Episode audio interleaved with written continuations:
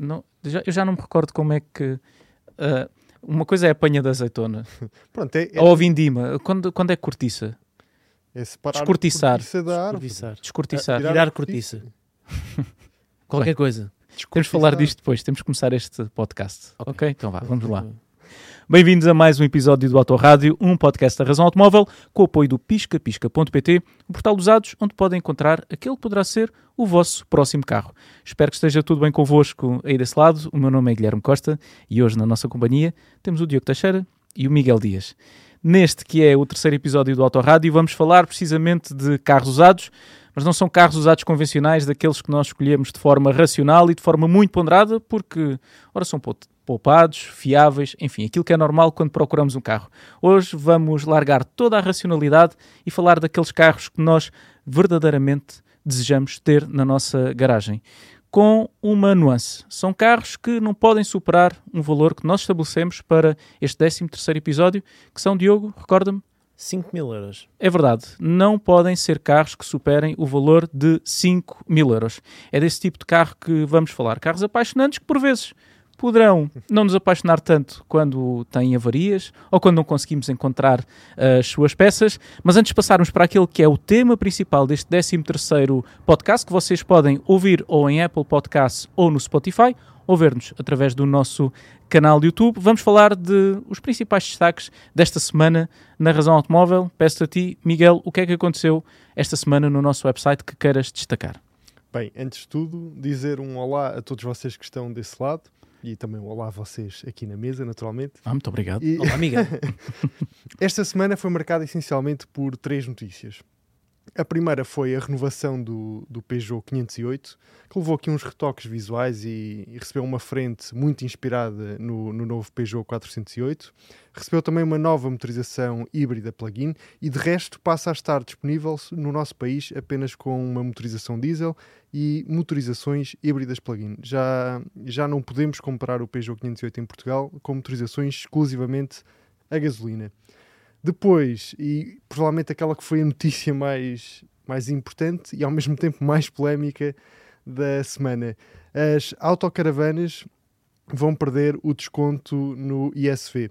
Até aqui elas pagavam apenas 30% deste imposto e daqui para a frente elas vão passar a pagar a totalidade. E hum, isto pode mesmo representar aqui um agravamento de cerca de 10 mil euros e, e muitos já dizem que pode muito bem ser o início do fim deste, deste segmento. Ou seja, na prática, nos últimos dias, o governo, na área da habitação, dos imóveis, teve notícias que não foram propriamente ah, bem recebidas pela generalidade da população e agora também nas autocaravanas, pelos vistos, também há um A ataque. coisa também não Está estava- cada vez mais difícil habitar em, em Portugal. Tudo o que mete a dormir em qualquer lado, parece que o governo quer estar lá connosco. É, exatamente, exatamente. Mas nem tudo são más notícias. Tivemos uma grande vitória de um português, não é? Tivemos uma grande notícia no, no fim de semana, que foi a primeira vitória do António Félix da Costa pela sua nova equipa, na, a Porsche, na Fórmula E, e, e fê-lo em grande estilo, por assim dizer, porque ele fez uma ultrapassagem ao seu ex-colega de equipa, mesmo no final, e depois passou praticamente a última volta inteira a defender-se de forma, eu diria, exemplar. Não, grande E- ultrapassagem por fora. Ai, que momento. e, e e foi um, de facto uma grande notícia para, para o desporto motorizado português neste, neste fim de semana e, e é a primeira vitória de Félix da Costa esta temporada que já tinha também conseguido um pódio na corrida anterior. O António, o António que esteve cá há, há uns meses na Razão Automóvel, fez-nos aqui uma visita. Foi, e reza a lenda que foi o João que lhe disse como é que ele devia de ultrapassar naquela. Com calma, Naquela- vais devagarinho. Vais devagarinho, atenção. não E vais olha, no Opel, mas se fosses... Olha a autonomia, cuidado. Um abraço para o João que não pode estar presente hoje aqui connosco neste podcast porque está, está meio adoentado. Um, um abraço, uh, João.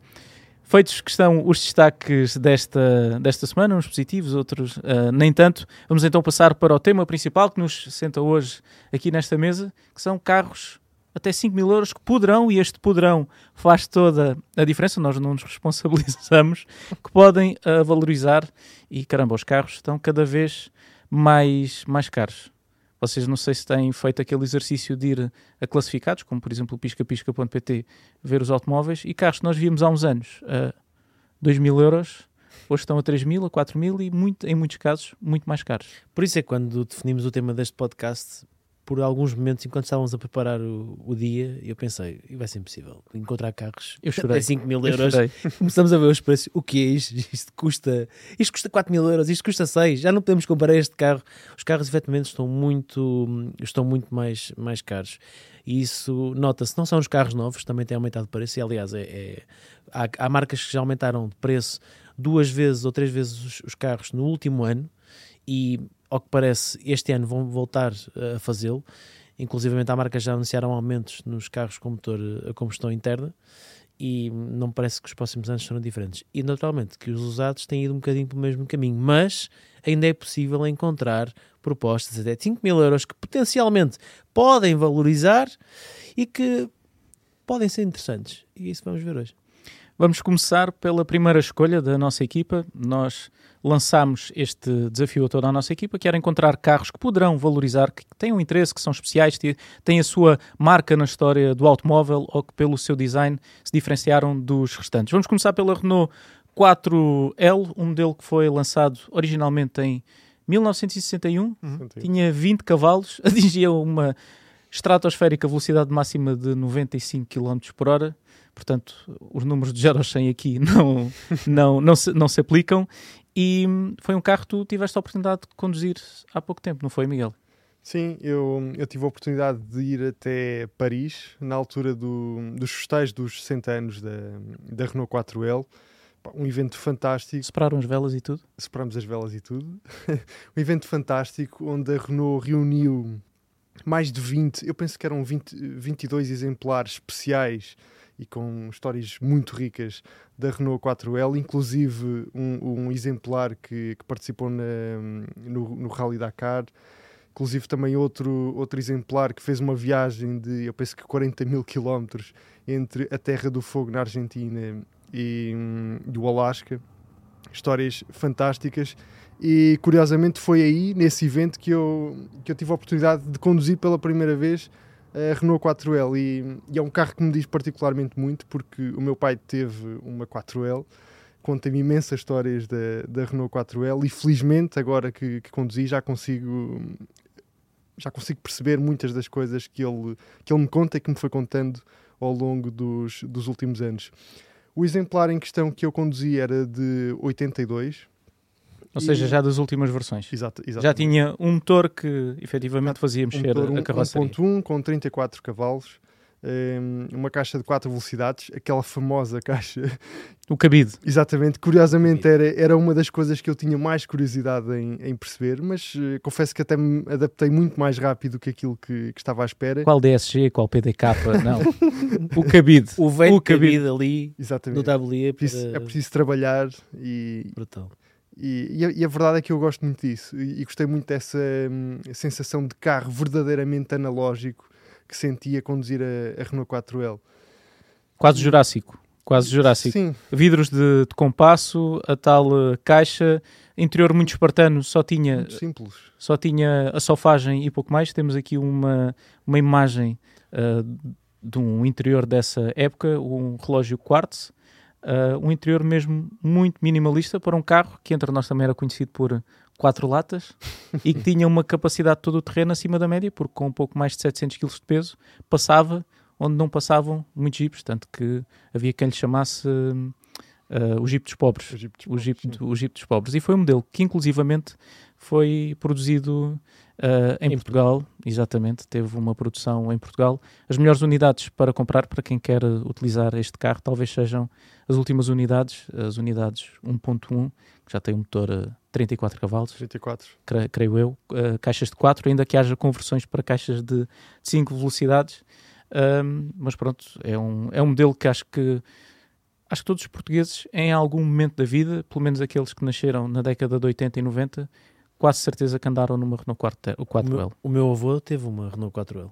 E, aliás, eu disse isso no vídeo do. Será que somos família? Porque os nossos pais, os Sim, nossos... nós to- toda a gente teve em Portugal, pelo menos que se saiba, eh, reza a lenda que em todas as famílias portuguesas alguém alguma vez teve uma Renault 4L ou um Renault 5. E, hum, e uma nota importante também, poderá ser um indicador de, uma eventual, eh, de um eventual interesse que este modelo poderá gerar também nos próximos anos. É que a Renault vai ressuscitar esta sigla muito em breve e vai ser lançado para o mercado uma, uma Renault 4 do futuro, que já podemos ver o concept no nosso, no nosso canal de YouTube e no nosso website, e sobre a qual eu estou impedido de falar. Exato, exato. Eu estou a notar alguma dificuldade na, na, na, tua voz, porque o Diogo, ao contrário de nós, já viu a versão final da Renault 4L. Infelizmente temos essa informação sob embargo e não podemos revelar, mas nós já, aliás, o Diogo já viu como é que será a Renault 4L que será lançada em 2024, nova Renault 4L, não é? Não sei. Não sabes, exato. Ah, foi um bom teste, foi, foi, foi um, bom, um mas bom é, teste. Mas é sabido que vai ser, que, vai, que, esse, que esse carro vai, vai ser lançado para o mercado. Aliás, isso foi... Foi noticiado por nós. Inclusivamente na apresentação que nós tivemos, onde fizemos uh, o vídeo do, do concept, do protótipo, que, que, podem vê-lo também e acho que até podia ficar um link na descrição deste vídeo porque acho que vale a pena. E sim, e haverá uh, a seu tempo a oportunidade de ver uh, o, o, futuro modelo. Quem viver uh, verá. Naturalmente que não é difícil encontrarmos uma Renault 4L abaixo de 5 mil euros, quer dizer, vai sendo cada vez mais difícil. Eu recordo-me ver uh, há pouco tempo, há pouco tempo, há 3, 4, 5 anos, estes modelos em bom estado, um, aliás, num estado razoável, porque estes carros, como nós sabemos, não tinham carrocerias galvanizadas, nem grandes tratamentos de pintura, mas carros em bom estado por uh, 600, 700, 1000 euros. E agora, se nós quisermos uma unidade da Renault 4L uh, em bom estado, já temos de desembolsar valores significativos. Mas tem a possibilidade de, virem aumentar no futuro, porque cada vez há menos em, em, em circulação e o interesse mantém-se. E é um carro barato né? de, de, de, de, manter. Sim, mas um, estavas a dizer que é, que é um carro que começa a ser raro. Um, eu, eu, eu, diria mais, é um carro que começa a ser, começa a ser raro numa versão em bom estado, porque nós vemos Bem muito, dito. nós vemos muitas unidades na rua e temos aqui um muito perto do nosso escritório. Eu cruzo-me com, com, com esse carro praticamente todos os dias Uh, acho que até já publiquei uma foto desse carro no meu Instagram. E, e à imagem desse, há muitos 4L que nós vemos que não, que não estão num estado, num estado assim tão bom. Portanto, eu diria que sim, que é, que é um modelo raro, mas mais raros são aquele, aqueles exemplares que estão bem cuidados e que se nota que estão efetivamente bem, bem tratados. Mas sim, ainda é possível comprar um carro em condições abaixo dos 5 mil euros. Não sei se será possível por muito mais tempo, sinceramente. Vocês compravam uma Renault 4L? Sim. Eh, aliás, até que preço? Nós já, fala, nós já falamos sobre isso. Já, que, é verdade. Nós temos aquele problema, não é? Que temos que comprar os carros todos no mundo uh, e normalmente são, são o, não interessa o preço, por isso há muitos carros baratos que nós adoraríamos ter. E este é um deles. Um, um dos pontos é porque há aqui uma ligação forte do ponto de vista da história, que o, do peso que o carro teve na mobilidade uh, nacional e na minha casa, entre aspas, existia uma e acho que isso também faz com que nós queiramos comprar estes carros hoje. Vemos que eles têm um preço que fica abaixo de 5 mil euros, unidades mais ou menos bom estado, apesar de que as versões mais exclusivas podem ultrapassar esse valor, versões que o Miguel uh, teve a oportunidade de ver e conduzir. A unidade de 1965, de primeira geração, vale muito mais. Sim. Completamente. É impossível encontrar e há versões específicas de, que têm uh, aplicações de madeira, que têm cores específicas também. Uh, e essas unidades muito exclusivas, e se alguém as tem, eh, tenha noção que tem em casa um bem que está a valorizar e que tem muito valor histórico. Contactem-nos. Se tiverem um carro desse e quiserem vender, contactem-nos. Pode ser que pode ser que nós compremos. Mas olhem, vamos, vamos continuar às compras. Vamos, se calhar, passar para o nosso, o nosso próximo modelo. Mais uma vez, abaixo de 5 mil euros. Ainda me custa dizer isto, uh, relacionar uma Renault 4L e um valor abaixo de 5 mil euros. Mas vamos agora baixar mesmo a fasquia, pelo menos enquanto é possível, para falar no segundo modelo que vamos destacar neste episódio do Auto Rádio, que vocês podem ver ou ouvir todas as quintas-feiras, uh, todas as semanas, sempre sobre a atualidade e sobre assuntos que nós gostamos do mundo automóvel. E esse modelo é o Fiat 500 Sport, que é um nome que, Diogo, só existia em Portugal. Noutras, noutros países tinha outro nome. Sim, tinha outro nome. Hum, e eu não me lembro qual é era o nome que ele tinha, mas tenho que me recordar. Há um, há um motivo, há um motivo clubístico. Eu quase certeza, o Miguel sabe. Agora, Um teste, um teste. Eu, eu sei porque eu escrevi um artigo Tinha a ver sobre. com o Sporting, não é? É, exatamente. Chamava-se Fiat Exatamente. 500 o Sporting. E- Eu por acaso sei porque Sporting. escrevi um artigo. Sporting. A sério. E A por, sério? E, Não e por motivos óbvios cá em. Portugal para não gerar grandes. ódios Confusões. e não queimarem os carros, não que, que haja motivos para, para isso, que não há, naturalmente. E nós sabemos que quem gosta de automóveis tem um, um fair play diferente daqueles que são mais apegados ao, ao, ao futebol. Mas esse foi o motivo pelo qual a Fiat comercializou o 500 não eh, Sporting, mas Sport em, em, em Portugal. Até porque ia ser Não se estranho, não era? Porquê? Ver este carro encarnado, Não se percebe. escrito Sporting Não se na, na lateral. porquê. Seria um- uma coisa fantástica. Mas hum, há, há- há dados interessantes do carro. Uh, primeiro, apesar de ser um, um 500 Sport, uh, tem menos de 100 cavalos. Não é nenhum potentado de, de valores absurdos. Nós já não Eh, estamos habituados a isto, a falar de desportivos e falar com menos de 100 cavalos. Já ninguém sabe falar em potências baixas. 54 cavalos de potência e um motor Deixa-me segurar. Vamos. e um motor de 1.1 litros, um motor Fire, que é uma sigla que eh, nós temos um, um artigo sobre os motores Fire no nosso website, que é um artigo icónico, que é um artigo sobre este super motor da Fiat e que, e que, é, que é fruto de uma união de esforços com a PSA Peugeot Citroën, que deu então eh, que originou este motor É, Esta, esta é uma parte nosso, da, no nosso website. esta, essa, a, a mencionares o facto da, da, da PSA estar envolvida. Uhum. Não está, está muito uh, mal documentado essa, essa parceria. Nós falamos sobre isso no, neste, neste artigo. E segundo reza a lenda, e estamos quase ao nível de lenda, e eu fui, uh, fui contactado por alguns engenheiros que estavam na marca nesta, nesta altura e que me disseram que efetivamente nos, nos primórdios do, da tecnologia Fire, quando começou a ser desenvolvida, uh, a, PSA, a PSA estava, estava também interessada nesta tecnologia, estava a participar na, na joint venture e depois afastaram-se da, da joint venture porque acharam que os custos de implementação de todos os processos de montagem destes motores iam ser muito caros e preferiram apostar não ah, em motores mais desenvolvidos tecnologicamente, mas em modelos mais leves para controlar os custos.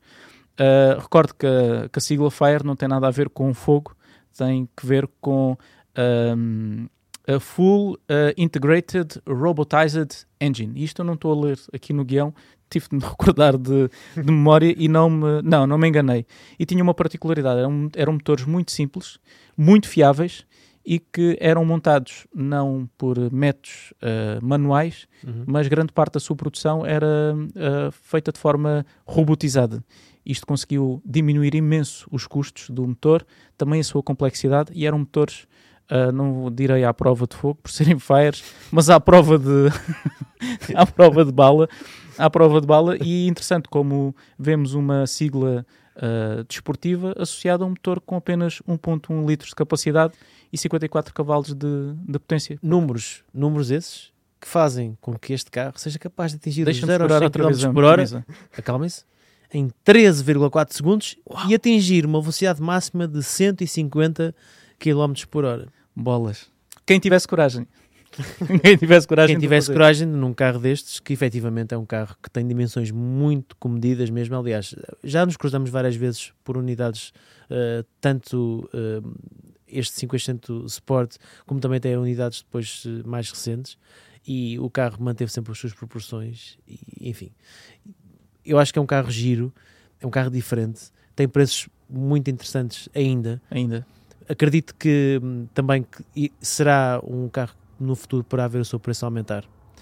E, inclusivamente, tenho que fazer uma referência a uma pessoa que é jornalista, é uma mulher, que é a Carla Ribeiro, que é jornalista do público, que é responsável por fazer os automóveis do público, eh, tudo o que tem a ver com carros, e ela tem um 500 Sport. Olha, não Excelente sabia, não sabia que, que a Carla É tinha, tinha um 500 Sport. Tu vieste com o teu 1,80m e, e alguma coisa dentro de um 500, Miguel? Pá, via e confesso que já perdi algumas horas da minha vida a procurar unidades deste, deste carro. Depois, por, qual- por um ou outro motivo, A tua mulher? ac- acabo por.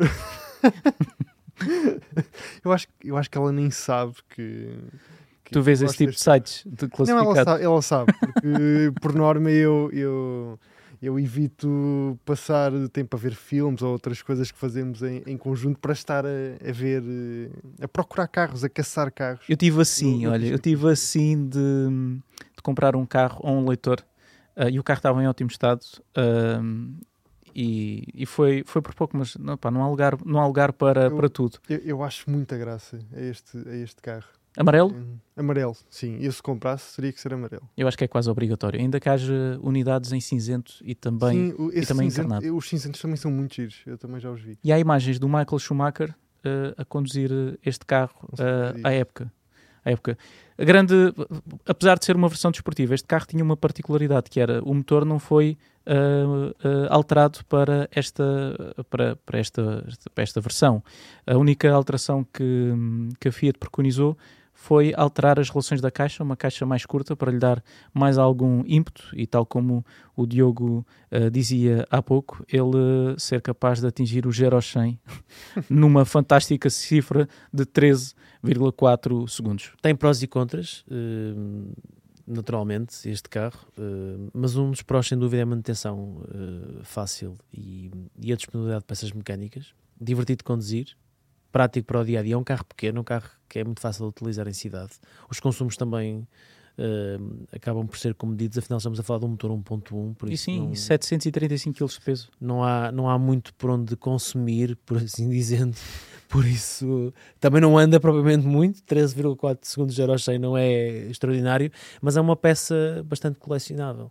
E acho que com esta cor, como diz o Miguel, nesta configuração, se encontrarem unidades, eh, vejam porque. Eu acho que o mais difícil é encontrar em, em bom estado. Sim. Eles estão um bocadinho maltratados. Ainda que, e é algo que não, não era normal nesta época, hum, já tinha a carroceria galvanizada e, portanto, não é um carro que, que sofresse muito de corrosão com, com, com os anos. Problema, às vezes, arranjar, arranjar peças para o interior, não para a mecânica, como o Diogo estava a dizer, que é relativamente fácil, mas para, para a mecânica. Nós, neste momento, conseguimos encontrar estes ca- este carro em torno dos 1500, 2000 euros, ah, o que são valores bastante simpáticos para ter um carro com uma condução bastante viva, olhando, olhando às dimensões, olhando às dimensões. E, e um carro com potencial, eh, por ter uma sigla eh, diferente, por ser uma marca que tem um posicionamento também interessante neste segmento dos compactos, dos pequeninos desportivos, Uhum. dos citadinos desportivos. Eh, não, é um, não é um 500 Abarth, mas, eh, mas mas, mas existe uma. Mas eu creio que existe uma versão Abarth depois deste carro mais. acho que eh, havia um kit, acho que mais exatamente. aliás, Estamos agora a aqui ver está. uma imagem, exatamente. Estamos a ver uma imagem. Muito sinceramente, eu preferia o carro sem o kit Abarth, que era um kit meramente estético, Uhum. uh, composto por para-choques dianteiro, traseiro, uh, saias laterais e umas jantes especiais. Acho que nomeei, nomeei tudo, mas eu sinceramente prefiro o carro sem o kit Abarth do que com o kit Abarth. Não Mais qual é, que é a simples. vossa opinião. Mais simples, mais não é? simples, sim. Eu não gosto muito da frente com, aqui- com aquele com aqueles faróis aquele, integrados na- no, no, no para-choques, nem naquelas saias, não é uma coisa que eu gosto muito.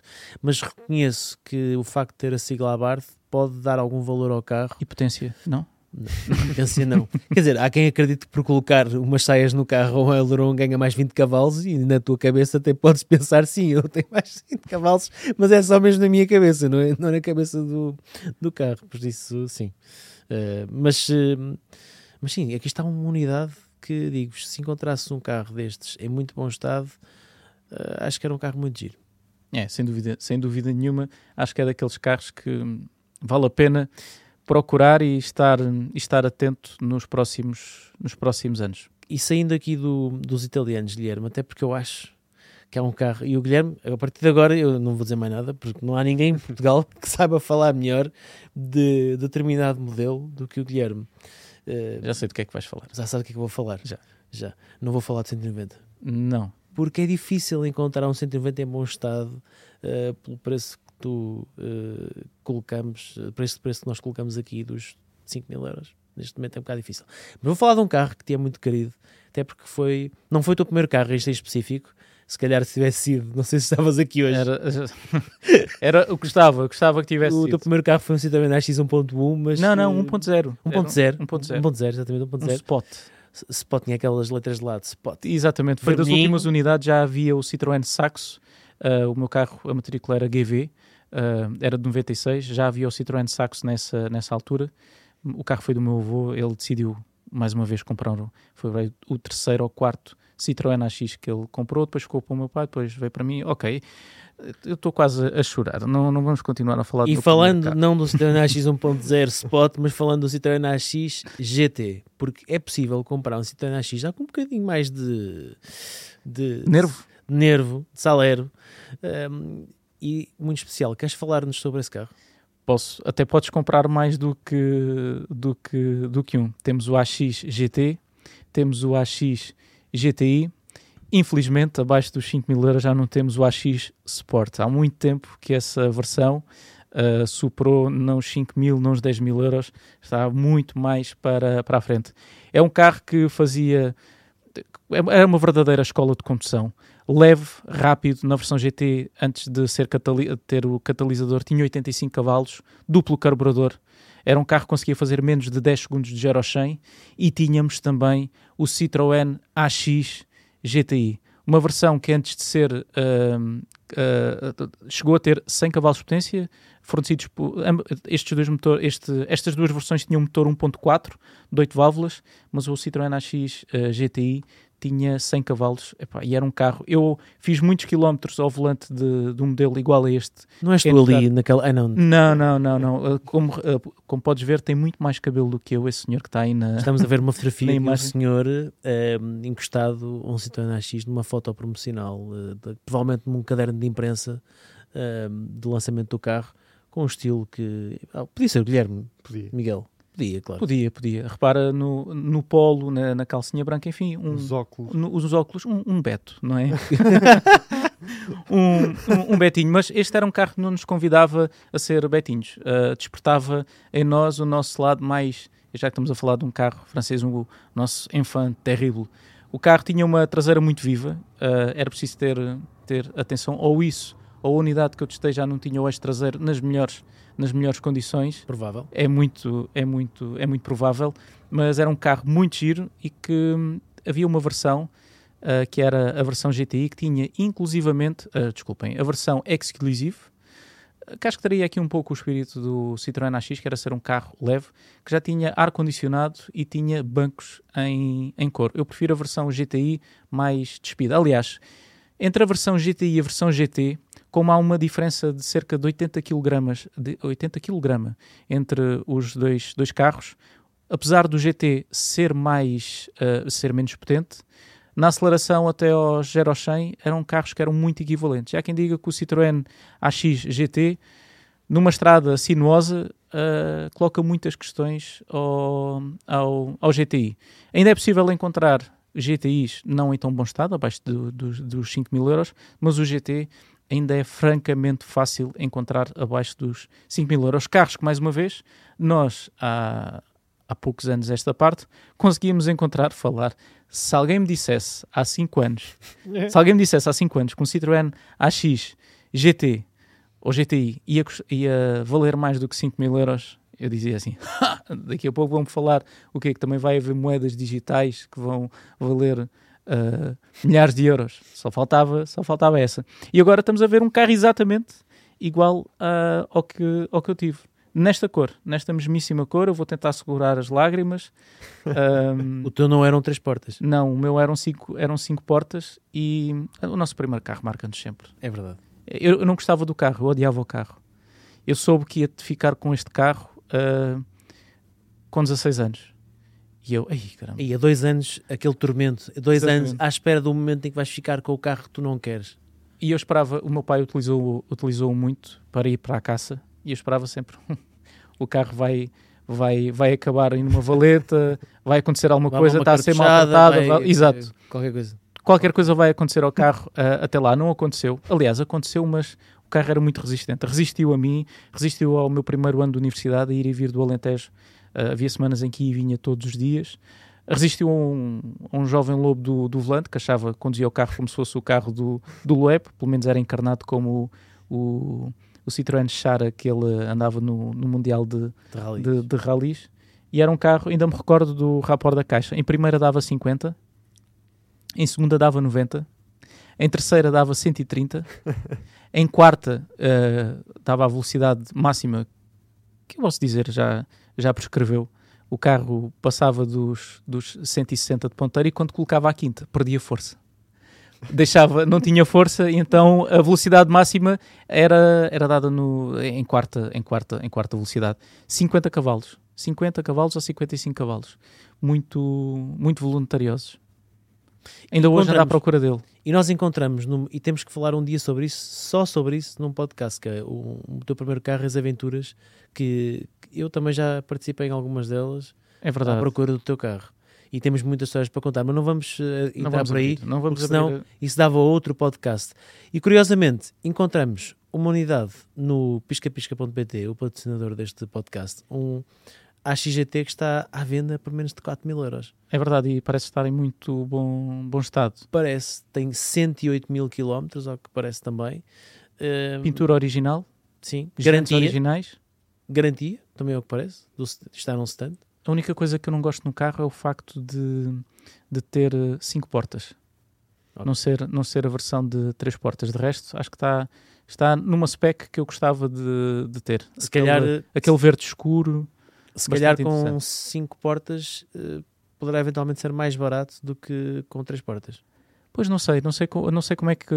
Se calhar é, é provável que tenha mais procura, naturalmente. Eu estou a pensar nisto. Eu também preferia ter uma versão de três portas. Isto é capaz de, de desvalorizar, de desvalorizar, desvalorizar. É uma carroceria que, para infelicidade de muitos dos que gostam de carrocerias de 3 portas nestes segmentos de carros mais compactos, uh, tem praticamente dias contados, porque a maior parte das marcas abandonaram. Acho que já não existe. Acho que Abandonaram eh, todas. eh, existiam vários. de- desde o segmento C ao segmento B.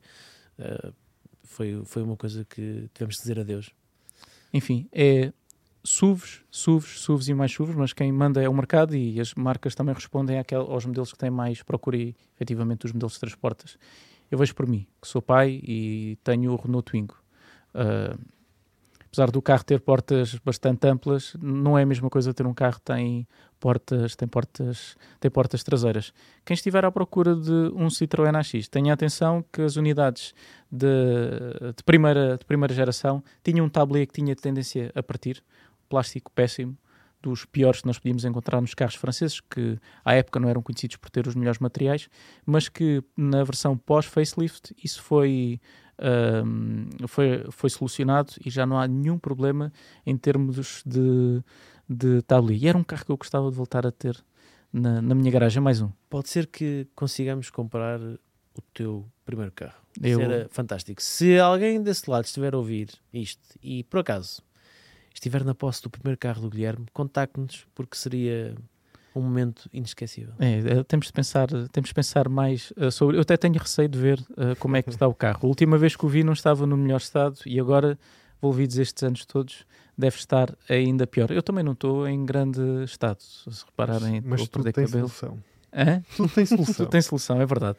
É verdade. E com isto passamos para o nosso terceiro carro, quarto carro desta lista. É continuar. É continuar. Vamos, vamos, vamos continuar e vamos regressar uma vez mais à Itália para falar do Fiat Punto Cabrio. Este é daqueles carros que eh, eu recordo-me de ser lançado, recordo-me de odiar o carro, já que não tinha eh, jeito rigorosamente nenhum, mas envolvidos todos estes anos, eu acho que o carro envelheceu muito bem. O que é que tu achas, Miguel? Eu, eu acho que sim, concordo perfeitamente contigo. Eh, ainda recentemente estive em Itália numa apresentação e vi, e vi um naquele, não sei se vocês se recordam, havia um tom de azul eh, assim meio elétrico e, e que vinha acompanhado precisamente desta capota que estamos a ver, uma capota também azul mais, mais escura. E efetivamente este é um daqueles carros que está a ganhar muito protagonismo. E, e eu lembro-me perfeitamente de ler um artigo, curiosamente, no ano passado, que dizia mesmo que este era um dos carros mais apetecíveis do verão à Itália no ano passado. E infelizmente, e, e por aquilo que eu, que eu tenho visto, porque também já, já andei, obviamente, a sondar, eh, infelizmente é, é difícil encontrar uma unidade com, com a capota em bom estado. E, e estas capotas em lona não são propriamente baratas de, de É uma reparação ainda significativa, sem Exatamente. dúvida. Mas eu, eu diria que encontrando uma unidade em, em bom estado, cuidada e com a capota em condições, eu diria que é, que é aqui um cabrio bem engraçado para, para uns belos passeios de, de verão. Não vai há muito tempo e nós, naquelas noitadas em que trocamos mensagens até, sei lá, até adormecermos a ver carros e a trocar carros e a dizer e este e aquele e este e aquele.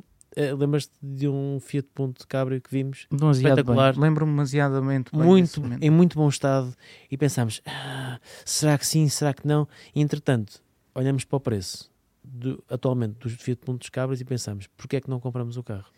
Era uma- uh, o carro estava à venda, o carro estava novo. A capota? Novo. Era Tudo novo, tudo novo. capota nova. O carro era branco, tinha poucos quilómetros, era a versão com motor uh, 1.2, não de- da Era versão cinza, facelift. era cinza prata e tinha capota azul. Não, era branco e tinha. Esse foi outro que nós vimos. Este que eu estou a falar, vimos dois na, na mesma 1.2? altura. É, é o 1.2 problema. de 60 cavalos, uh, tinha, tinha, era branco e tinha a capota, a capota azul. Estava à venda um, perto, perto, do, perto do Porto. Tinha o histórico todo, poucos quilómetros, interior imaculado. Uh, o carro esteve à venda mais de um mês. Eu não sei do que é que nós, uh, nós tivemos à, à espera.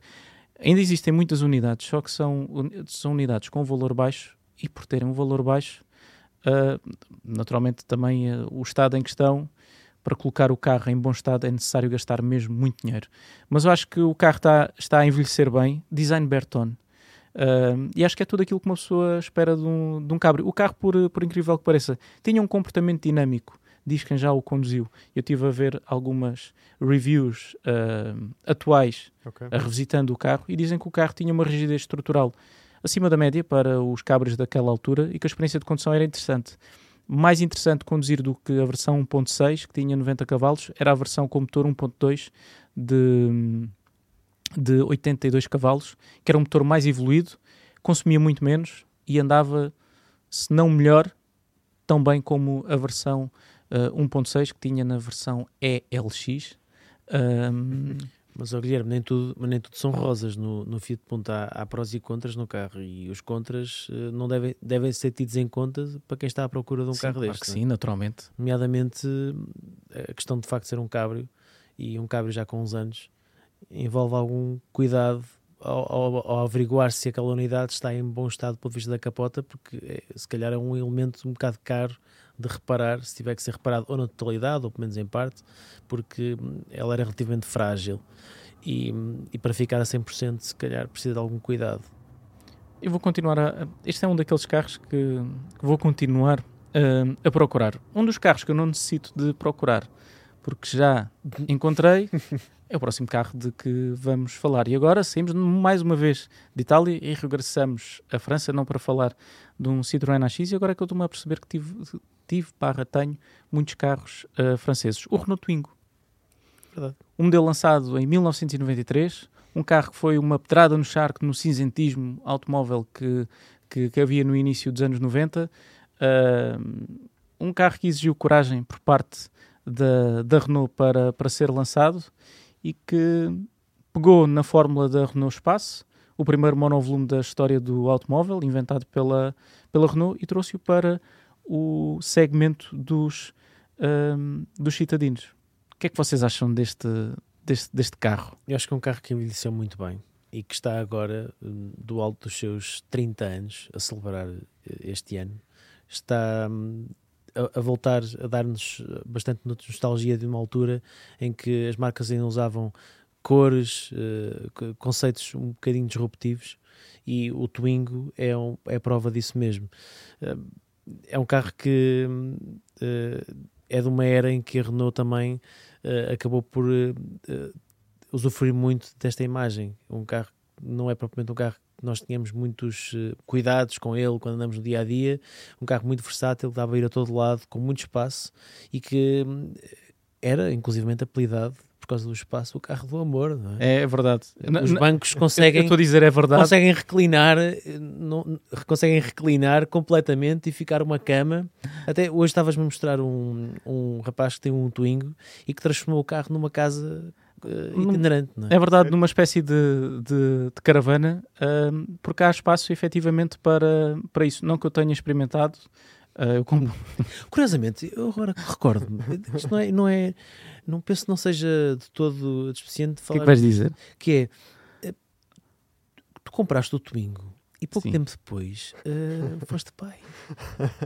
Não está correlacionado, posso-te posso -te garantir. A única correlação que podemos fazer é que ah, conduzir este carro deixa-nos ah, alegres, bem, disposto, bem, bem dispostos, porque o carro tem mesmo uma boa vibe. Eu acho que, que é este, este design, ah, parece um animal de estimação que conquistou tantas pessoas. Havia quem não gostasse, quem levasse os carros muito a sério, mas eu acho que o Twingo, ao longo dos anos, perdeu o seu encanto porque também a Renault passou a tratá-lo de forma demasiado séria. Deixou de ser o Twingo como era na primeira, na, na primeira geração. Descomprometido, Aquelas versões, eh, alegre. aquelas versões inicial, é que acho que aquilo é demasiado eh, Não gosto. eh, luxo- eh, tentar não, não combina uma coisa tentar colocar luxo, luxo em algo que é suposto forçado, ser não é? básico. É forçado. Também acho que não, que não, não faz sentido. Simples, com, com cores giras, é- acho que é o mais interessante. E aí é preciso encontrar bem, porque até neste tipo de segmentos em alguns mercados, e o mercado português não é exceção, se tentava ser um bocadinho mais comedido na escolha de cores, porque há sempre a ideia, ideia que na verdade não acaba por ser uma- um facto, que seria mais difícil de vender um carro com uma cor mais berrante, com um interior mais berrante, mas hoje quem for à procura de um automóvel destes não vai procurar um Twingo secante, quer um Twingo que seja impactante. Por isso, que- aqueles que compraram unidades eh, há uns anos, eh, quando o carro foi É lançado, Pré-facelift, ah, anteriores, Sim. a, a- anteriores a e 2000. que tem estas cores eh, um, e que tem estas cores giras, agora tem na sua posse um carro que apesar de, de ser um carro que foi um sucesso, é um carro que é francamente raro de ver em bom estado É. e com cores interessantes. É porque este carro tem um. Eu conheço o Twingo bem por ter convivido com, com ele. Tem, tem vários problemas, nenhum deles é de fiabilidade. Porque os, os, os motores, ah, motores 1.2, os, de, os primeiros lançados em 93 tinham um motor ah, bastante arcaico, ah, mas muito fiável, mas consumia um pouco. A versão que eu tenho já é uma versão que tem um motor 1.2 de, de 8 válvulas, um motor já Energy, ah, com uh, creio, uh, ou 55 ou 60 cavalos, o carro anda muito bem, mas falando dos problemas, é difícil encontrar peças, coisas tão básicas como os comandos do, da ventilação, uh, como a antena, como a terceira luz de, de stop, ou mesmo os frisos da- das portas, é muito difícil encontrar peças para este carro, porque todos os outros e os plásticos no interior também sofrem muito com a exposição solar. Mais ainda, o meu que tem, tem uma capota em, em lona, quanto a mim é obrigatório.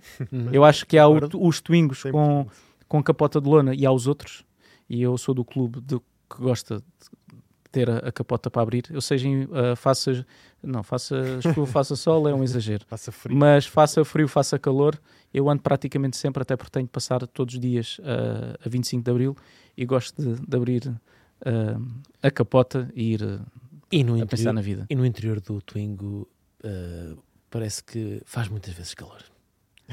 É verdade. Ah, é- é- até porque o meu não tem, não tem ar-condicionado. Mas Agora, agora descalçaste bem este. consegui, consegui. Ok, vamos, vamos, vamos, vamos avançar para o nosso próximo carro desta lista. Este bem ainda, ainda muito, muito, muito abaixo dos, dos, dos 5 mil euros. O Peugeot 205, outro carro que é um aniversariante. É um aniversariante.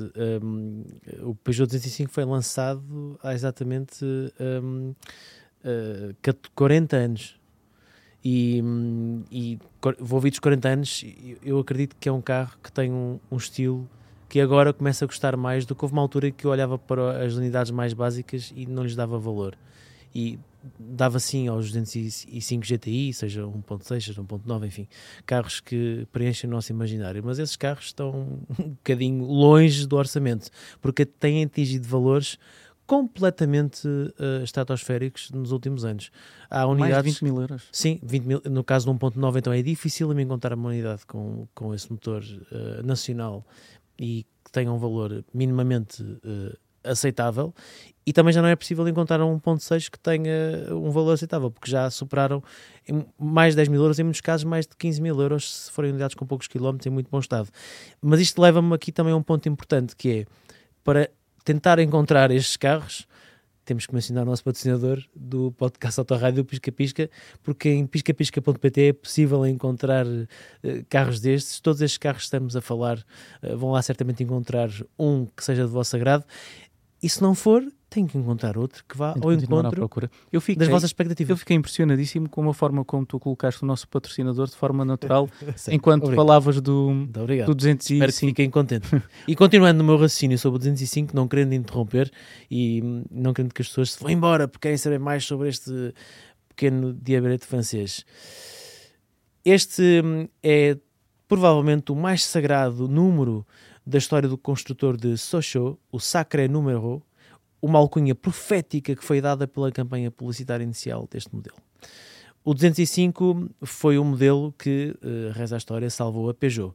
Foi o 205 que se tornou o líder de vendas aparentemente invencível da arquival francesa, o Renault 5, e foi o 205 que deu o primeiro campeonato mundial de rallies à Peugeot. Foi o 205 que nos fez também apaixonar e temer pelo famoso lift-off, que quem já conduziu ah. uh, automóveis uh, compactos de tração dianteira sabe bem o que é. E o Guilherme, Guilherme, queres explicar o que é que é o lift-off? Porque não, não te vou dizer que já devia fazer uh, isto, mas ou que já devia ter este momento. Um, os carros, o estudo à frente, uhum. às vezes é difícil inserir, inserir em, em, curva. E a melhor forma que nós temos é, às vezes, descompensar o carro desacelerar uh, abruptamente à entrada, da, à entrada da, da, curva para provocar uma deriva traseira, tirar de lá toda a massa e colocar tudo, tudo à frente. Só, e... só fiz isto porquê? Porque eu sei perfeitamente, estás muito familiarizado com isto, porque durante a tua adolescência conviveste com um carro de tração à frente. Eu convivi, convivi, pensei em muitos momentos que era um 205 GTI, era um Citroën, como já referimos, era um Citroën, era um Citroën AX, e, mas é um, é um carro não só Uh, do ponto de vista da, da condução, uh, era um carro extraordinário. nunca conduzi 1.9, só conduzi 1.6 e, e conduzi também uma unidade cabrio uh, ah, CTI do, do André Pires, que tem, o, tem um carro em estado, em estado imaculado. Foi dos primeiros carros que eu testei depois de. Depois de quando iniciámos a razão automóvel, ali na zona da, da, da Ameixoeira, mas infelizmente é um carro que já não conseguimos encontrar abaixo de 5 mil euros. Temos, no entanto, uh, as versões normais, convencionais do, do 205, uh, cada vez a valorizarem mais, unidades em bom estado, naturalmente, como esta que uh, estamos a ver agora, que é uma unidade eventualmente com motor 1.1, completamente básica, porque é um carro muito importante para a história da marca, porque é um carro que, do ponto de vista do design, continua a ser um carro que nós olhamos e dizemos sim, isto era o melhor que se fazia na década de, de, de 80. E, e Miguel, peço a tua opinião nisto. É do. Não é só uma questão de performance, não é só uma questão de, de potência, muitas vezes que faz valorizar os carros, é também aquilo que ele tem e aquilo que ele significa para, para os amantes e às vezes para, para, para as próprias marcas. Sim, eh, completamente. E, e, tu recentemente escreveste um, um, um artigo, uma crónica sobre isso Uh, os carros são muito mais do que, do que potência e do que, e do que performance. E, e, há carros como este que são simples, que, são, que, que não têm números que, que, impressionam, mas que ainda assim conseguem ter, ter alguns trunfos na, na manga que, que, nos convencem e que nos, e que nos deixam de, de sorriso rasgado, rasgado na cara. Eu, tive um familiar que teve um, um 205. Confesso que não foi sempre um carro que me, que me, que me apaixonou. Uh, tal como o Diogo disse no início, uh, eu, eu, olhava para aquelas unidades muito básicas com, com aquelas lentes de ferro e uhum. aquilo dizia-me muito pouco. A menos que fosse um rally. Exatamente. Eh, dizia-me muito pouco, mas é, é, é, um carro que infelizmente eu nunca tive a oportunidade de conduzir. Um, portanto não posso, não posso aqui, aqui dizer como é que é conduzi-lo, mas foi um carro que foi crescendo em mim ao longo, ao longo dos anos e, e, atualmente é, é, um carro que obviamente não me deixa, não me deixa indiferente. Vamos fazer um pedido. Se alguém desse lado tem um Peugeot 205, uh, por favor venha à razão automóvel para o, o Miguel, o poder estar e pode ser que sim, até apareça no nosso canal de YouTube. Era interessante, não era? Eu, eu assino já. Se tiverem carro, já um carro interessante desse lado, desta, desta lista, falem connosco e Seria muito divertido. porque seria certamente, seria certamente Não era, interessante. não era esse carro que tinha uma versão Lacoste e que nós vimos há uns meses eh, que estava à venda e que foi por pouco também que não decidimos. Não foi por pouco, porque nós nunca íamos. ah, nós temos este problema. Às vezes falta-nos convicção no momento de ah, firmar o, esse, o negócio. Esse carro já valorizou, entretanto. Eu lembro perfeitamente de tu me mandares eh, esse carro.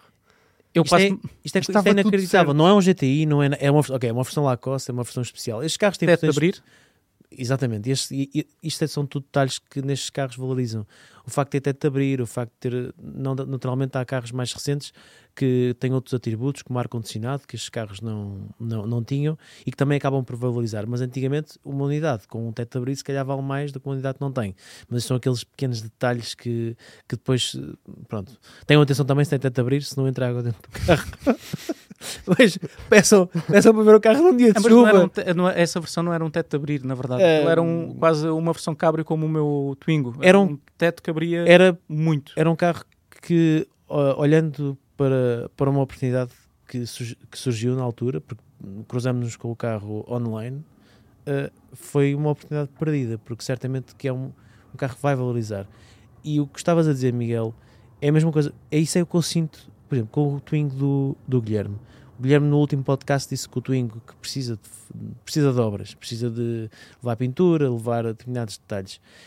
Mas hum, o facto de podermos olhar para aquele carro e dizer, ok, vou pintar o carro, uh, meter-lhe os para-choques impecáveis, uma moça ou outra tirar, arranjar a capota e aqueles... hum, o carro não tem jantes uh, de liga leve, tem, tem como estou a fazer, tem, aqueles, uh, tem aquelas jantes... Agora tem uns tampões ferro, horríveis, e tem uns, o teu tem uns tampões horríveis, tirar os tampões fora, pintar as jantes de, de ferro bem pintadinhas e a simplicidade, o aspecto, um carro simples, fica impecável. O mesmo se aplica ao Peugeot 205, que é um quarentão.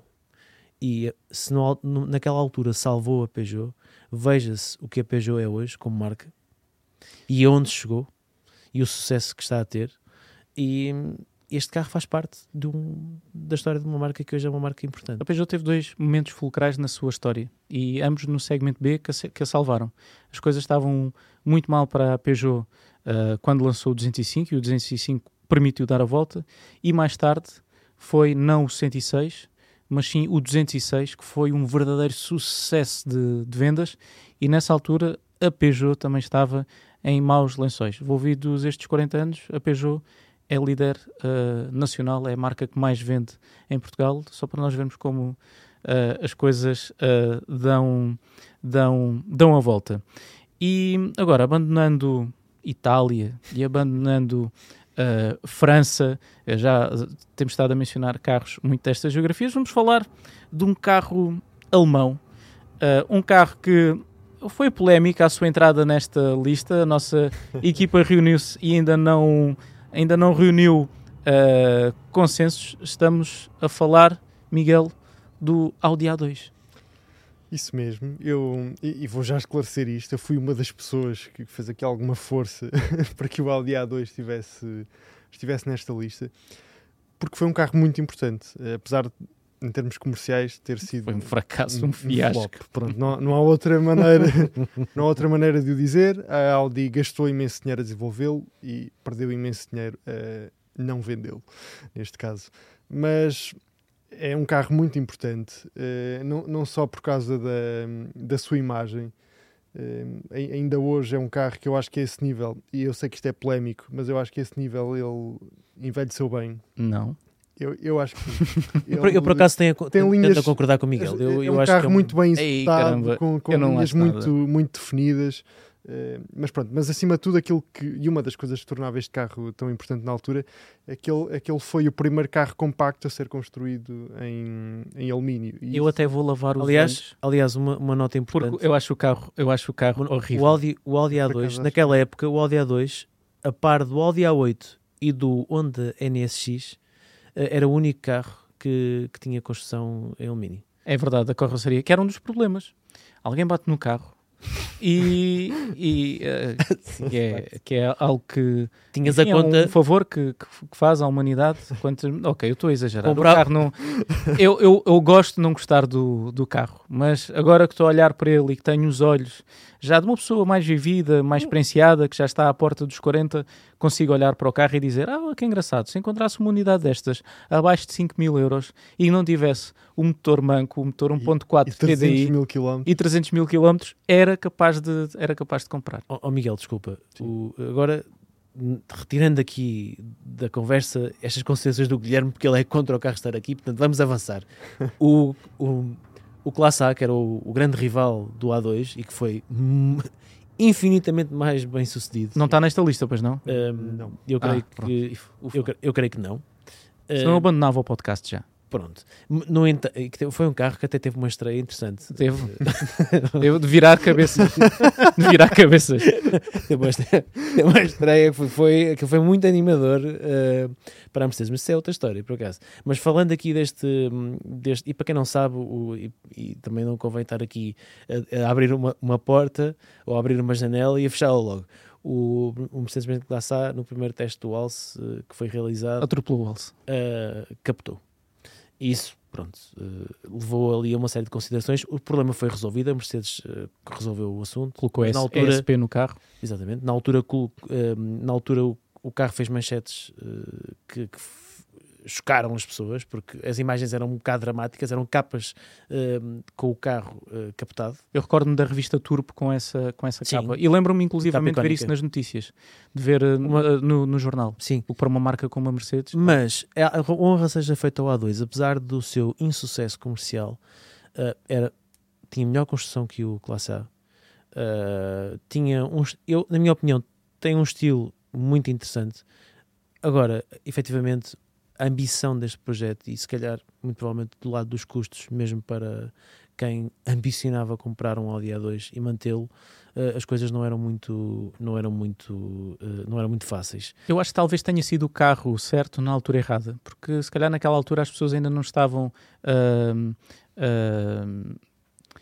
ain- ainda não olhavam para um carro daquele segmento à procura de qualidade e não conseguiam justificar o valor que a Audi pedia por, eh, por aquele carro num carro tão pequeno.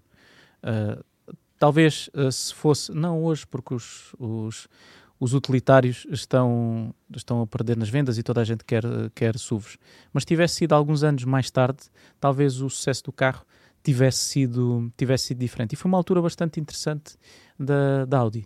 Tivemos este A2, tivemos o, tivemos uh, o, o A4, o A6. O A6 também tinha esta linguagem estilística e é um carro, quanto a mim, era muito giro. Isto é, é polémico, mas, mas ok, eu vou, eu, vou, eu vou dar esta de barato para vocês. O carro aquilo- merece- Aquilo, o que é carro importante dizer-se, para se ter a noção, é que, eh, do ponto de vista de vendas, o, o, Audi, eh, o Audi A2, ao longo da sua carreira, entre 99 e 2005, e eu estou a ler, porque não sei estes números todos de cor, mas no, no website da Razão Automóvel há um artigo sobre o Audi A2 super completo, escrito pelo Fernando, que é uma excelente cábula para este momento. Foram vendidos quase 177 mil unidades, comparando com o primeiro Classe A, que vendeu 1,1 milhões de unidades. Isto é uma uh, cabazada é da. Mercedes uh, histórica. E hum, para terem ideia, as perdas da Audi, que pelo menos aquilo que se sabe uh, com este modelo, uh, foram mais ou menos 1,3 mil milhões de euros. Coisa pouca. Coisa pouca. Eh, Aliás, eh, eh, outra das coisas que também se sabe é que hum, os, custos, os custos de produção do A2 eram inclusive superiores aos de um Golf da altura. E, e penso que isto, que isto também já, já diz bem depois eh, no, naquele que foi o, o principal problema do carro, que foi hum, Era o preço. efetivamente o seu preço. Hum, se, tive- se estiverem à procura de um A2, há várias coisas que devem ter em conta, naturalmente, eh, além do estado da carroceria. Eu pensei que era o estado mental. Não sejas assim. Não sei, eu, ok, eu o estou a carro- exagerar. Este- não é assim tão mau. E além disso, é um ícone de, uh, daquele- Daquilo. uh, Não, não, O grande é, problema- Uh, Foi um, um carro que foi construído. Uma ideia que a ideia, aquilo não correu bem. Mas isso não significa que Mas seja um temos que produto mau. aplaudir o esforço, eu acho. Sim. A Audi pegou naquilo que fazia nos segmentos superiores e tentou aplicá-lo a, a um segmento Ah, mais baixo, compacto. Convenceram. E, e, é um carro que eu, que, eu, que eu aprecio bastante. Infelizmente, hoje em dia é muito difícil encontrar eh, uma unidade abaixo dos 200 mil quilómetros. É, tenho mesmo que procurar muito. E, e esse é mesmo um dos, dos, dos, maiores contras, a meu, ver, a meu ver, deste carro. Outro dos contras é, é o interior. O interior estava muito bem executado e, e, é um interior que eu também acho que envelheceu bem, mas aqueles botões tendem a, o rubber a, touch. a desaparecer com o tempo. O rubber touch, não é? Exatamente. Tinha, que os carros da, do grupo e, eu sei do que falo porque os meus pais têm, têm uma Audi A4 carrinha dessa altura e, e, e, há, e há botões que já não se leem. Uh, o resto está magnífico, devo dizer, uh, mas os botões já não se leem mas, hum, mas encontrando um, um, A2 com uma baixa quilometragem, com a carroceria em bom estado, eu acho mesmo que é, que é um carro que ainda faz sentido comprar pelo preço certo e eu acho mesmo que ele, que ele vai valorizar no futuro. Vamos, só, só o tempo o dirá. E agora passamos para um carro que é exatamente o oposto do, do Audi uh, A2. Oposto por vários motivos. E vamos falar do Opel Tigra. Oposto, porque uh, era bonito, mas não, é, não foi uh, uh, tão bem desenvolvido, ou seja, em termos de engenharia, ficou um bocadinho aquém daquilo que se exigia de um carro que se dizia desportivo. E ao contrário da Audi, a Opel teve muita preocupação com os, os custos. Tanto que o interior era decalcado do Opel Corsa e nem ao nível das motorizações. a Opel se esforçou muito porque só estava disponível este carro com a motorização 1.4 e para quem quisesse um pouco mais de potência, o motor 1.6 uh, do, do Corsa GSI, mas uh, estas duas motorizações, fosse qual fosse, não eram propriamente uh, não, era, não faziam do Opel Tigra propriamente um carro tão rápido quanto o seu look deixaria uh, adivinhar. E tens, tens uh, alguma unidade no pisca-pisca que possas uh, não sei se não sei se temos alguma unidade. Eu creio que eu creio que sim. Então, olha, temos uma unidade do, do Audi, o Audi A2, abaixo dos, dos 200 mil quilómetros, tal como eu tinha sugerido. Olha, olha, giro, giro, uh, bastante, bastante giro, bastante giro Estamos até. a voltar atrás, sim, mas com, de qualquer forma, com interior foi creme. para ti, Guilherme. Acho que a nossa Regi está a dedicar este momento a ti. Está aqui, estás a gostar. 75 cavalos, 199 tem, tem a minha atenção tem a minha atenção. Como as jantes uh, uh, mais básicas, ou seja, naquele registro que tínhamos falado da simplicidade dos carros desta altura, nacional, e, e, não está nada mal, não. Não está nada mal. Nada mal. De facto. E com as jantes, uh, jantes, de, jantes originais, jantes originais e, e tudo. Mas voltando ao, eu creio que, ao Opel Tigra. Eu, eu, creio que existe. Nós temos um Opel Tigra uh, e a nossa regi pode facilmente encontrá-lo no guião deste podcast. Basta carregar no link do modelo e vão encontrar um Opel Tigra azul que está em piscapisca.pt e que tem a módica quantia. Vendido. Pode ter sido vendido Acabou... enquanto. Estou, estou, a vê-lo, estou a vê-lo. E, e, e uh, tem a módica quantia de 169 mil quilómetros e os tais 90 cavalos loucos que tinhas falado. Não eram assim tão loucos. Não eram assim tão loucos. Mas Para o João, imaginem o João. Eu gostava de ter que, um aqui. Imaginem o João, que é um aficionado de Opel e quanto mais antigo melhor. uh, o jovem João dizerem: João, temos aqui uma coisa para ti, parabéns, meu filho. Tu fazes antes um Opel Tigra. O João, não, não o conhecemos, o João colapsava. Sim. Colapsava e nunca chegava a testar, a testar o Aliás, carro. Aliás, hoje em dia se dissesse isso ao João, ele ia. Aliás, minto. Eu acho que a reação do João era. É um tigre, eu preferia uma Astra carrinho porque tem mais espaço. É o nível de racionalidade do João nestes, nestes, nestes assuntos. Uh, e agora, finalmente, temos, estamos a ver esse, esse tal Opel Tigra. De facto, o carro era foi impecavelmente bem desenhado. Mas era só aspecto. Era, era só aspecto. O, o chassi deixava um pouco a desejar, porque depois deste aparato todo nós também queremos que ele concretize em, claro. em estrada. E efetivamente não era o que acontecia. Lembro-me, tenho uma, não é lembro-me, tenho uma vaga ideia, tenho uma vaga ideia de um português ter ganho um concurso de design internacional com uma versão pick-up do Opel Tigra. Uma coisa mesmo portuguesa. Vamos pegar num coupé e vamos transformá-lo numa pica. Mas eu lembro-me que o carro estava, estava muito bem executado, ao contrário, na minha opinião, daquilo que não os designers, mas sim os, os engenheiros da, da, Opel fizeram, porque acho que só metade do departamento é que fez o seu, o seu trabalho. Prós deste carro, fiabilidade, abundância de peças, estilo, contras, as prestações. As prestações eram, eram terríveis e foi também nos loucos anos 90 um dos grandes alvos de, de tuning, saias e fibra para cima do carro uh, que transformavam um carro num, num sistema de som ambulante em, em, muitos, em muitos casos. O que é que aconteceu a esses carros? Eu, eu acho que eu, simplesmente Não sobreviveram. desapareceram. Eu agora tenho pena. Sim. Eu, eu não. Não tens. Eu, eu tenho pena. Eu gostava de que tivesse alguém. uh, uh, hoje tem alguma vergonha, como nós temos vergonha de muitas coisas que fizemos na adolescência, e que tenha guardado o carro porque diz assim: Ok, eu gastei aqui muito dinheiro, não vou destruir o carro, não vou regá-lo com gasolina, vou guardá-lo. E agora vou ouvidos todos estes anos, 30 anos, desde. desde ok, se for do início da, da década de 90, vou tirá-lo novamente à rua e eu acho que era capaz de, de certa forma, apreciar, porque era um tempo descomplexado. As pessoas colocavam mesmo o seu gosto, ou a falta de gosto, aquilo que entenderem, nos, nos, nos carros. Aquela, aquela carpete leopardo um pouco por todo lado, os Ou no capô. e, e, E os capô e os LEDs também e enfim, nunca mais vi carros assim. E eu, se calhar provavelmente porque o tuning visual, como tu dizia muito bem, não é barato. E nos últimos anos eh, acho que houve mais uma busca, provavelmente, pelo menos em Portugal, pela tentativa de melhorar a performance do que gastar simplesmente investir dinheiro em aspecto, em sistemas de som caríssimos, em funções de subir e descer a suspensão. Ou as portas, Eh, aquelas portas tipo Lamborghini, Sim, em utilitários, Não serviam para rigorosamente nada. Mas tinham pinta. é.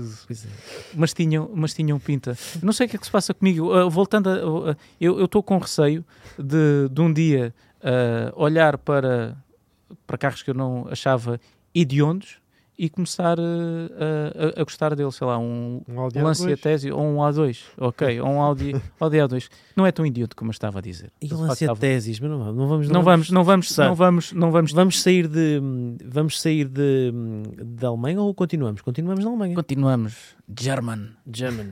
German. German cars. German cars. E, e vamos para, mas, mas continuamos rentos ao chão. Muito Continuamos rentos ao chão num modelo que, olha, reparem que o carro, eh, para já, claramente, que, que- quem nos está a ouvir, não, não- vá por favor ao YouTube e veja isto. Claramente que nestas imagens de imprensa colocaram um alemão ao volante que era tão alto que a cabeça dele quase que passava por cima do, do, do- do vidro do carro. Eh, e estava a conduzir com, com, o- com, a, com a pala à frente Os alemães estão habituados a, a conduzir com, com coisas à, à frente, nomeadamente estrelas e, e miras e eh, coisas assim do, do, do género. Uh, isto foi um carro que foi produzido entre 2003 e 2005 Uh, e há aqui um facto curioso e vamos já a título de introdutório que foi algo que hoje na nossa redação muitos uh, disseram isto com bastante interesse e orgulho um deles foi o Fernando que é um confesso apaixonado por esta pessoa que eu vou enunciar de seguida Todos somos, acho. todos eu. somos, é verdade que este era o carro dia a dia de Gordon Murray o pai do McLaren F1 e foi o pai de- e foi o carro eh, dele de dia, dia a dia durante vários anos. E depois há aqui um o, o Fernando acrescentou ainda um detalhe hoje quando estávamos a falar sobre o podcast que hum, havia supostamente um plano para introduzir neste carro uma caixa manual e que seria o Gordon Murray até participar no desenvolvimento e por isso é que o carro na verdade estava a ser usado por ele, mas enfim, isso são outras histórias, histórias que provavelmente estão eh, bem enterradas no website da Razão Automóvel, escondidas eh, lá por dentro, por isso vão à nossa pesquisa e, e tentem pesquisar por estes. Pode ser que encontrem coisas, encontram-se lá coisas incríveis. 43 mil roadsters produzidos, motor a gasolina 3 cilindros, eh, 0,6 ou 0,7 litros, Os motores da, da Smart eram mesmo pequenos. turbo Caramba, bolas. Parece que estamos a falar de um, de um motociclo 3 cilindros, Completamente. uh, 700 centímetros cúbicos, 900 centímetros cúbicos nas versões mais potentes, na versão Brabos. Essa não conseguem encontrar seguramente abaixo de, abaixo de 5 mil euros. Mas o carro tinha tudo para, ter, para, para ser um carro icónico aos dias de hoje. Uh, baixo centro gravítico, uh, bem resolvido, bem resolvido em termos dinâmicos Uhum. um, um aspecto, quanto a mim, pá, fabuloso, fabuloso, Uh, só que depois era an- animado por uma caixa anímica robotizada que estragava ali parte da, da, da experiência. E a, e a- e a direção também acho que não era, é terrível. não, era, não era espetacular. Aquela Tanto caixa- que o Gordon Murray uh, juntou uns amigos, porque é que nós não fazemos isto também? Ao fim de semana, juntamos uns amigos, o que é que vamos... Olha, vamos, vamos tentar comprar as máquinas que, que estavam na linha de produção do, do Smart uh, Roadster e foram produzidas apenas 43 mil unidades, não se venderam... Na, o carro não foi nenhum sucesso comercial, um pouco também à semelhança do, do Audi A2, porque, porque era caro, porque era, era difícil justificar o preço por um carro com um motor tão pequeno e, e, deste, e deste segmento, mas era bom. Eu gostava de voltar a, a entrar numa máquina do tempo e conseguir ajudar o Gordon Murray, o pai do McLaren F1, a comprar a maquinaria que fez o Smart Roadster e a resolver os problemas do carro. A dar-lhe uh, toda a dignidade que ele merecia uh, e que ele aspirava a ter e nunca teve. Nunca teve. Um motor. Mas, mas isso não significa que não seja um bom carro para considerarem, até porque tem muito mais atributos que não vou dizer que escondem aquela caixa. Eu, eu já, aquela caixa é uma caixa que a Smart uh, tinha nos, no, no Fortu também, salvo erro, penso que era a mesma caixa, não é?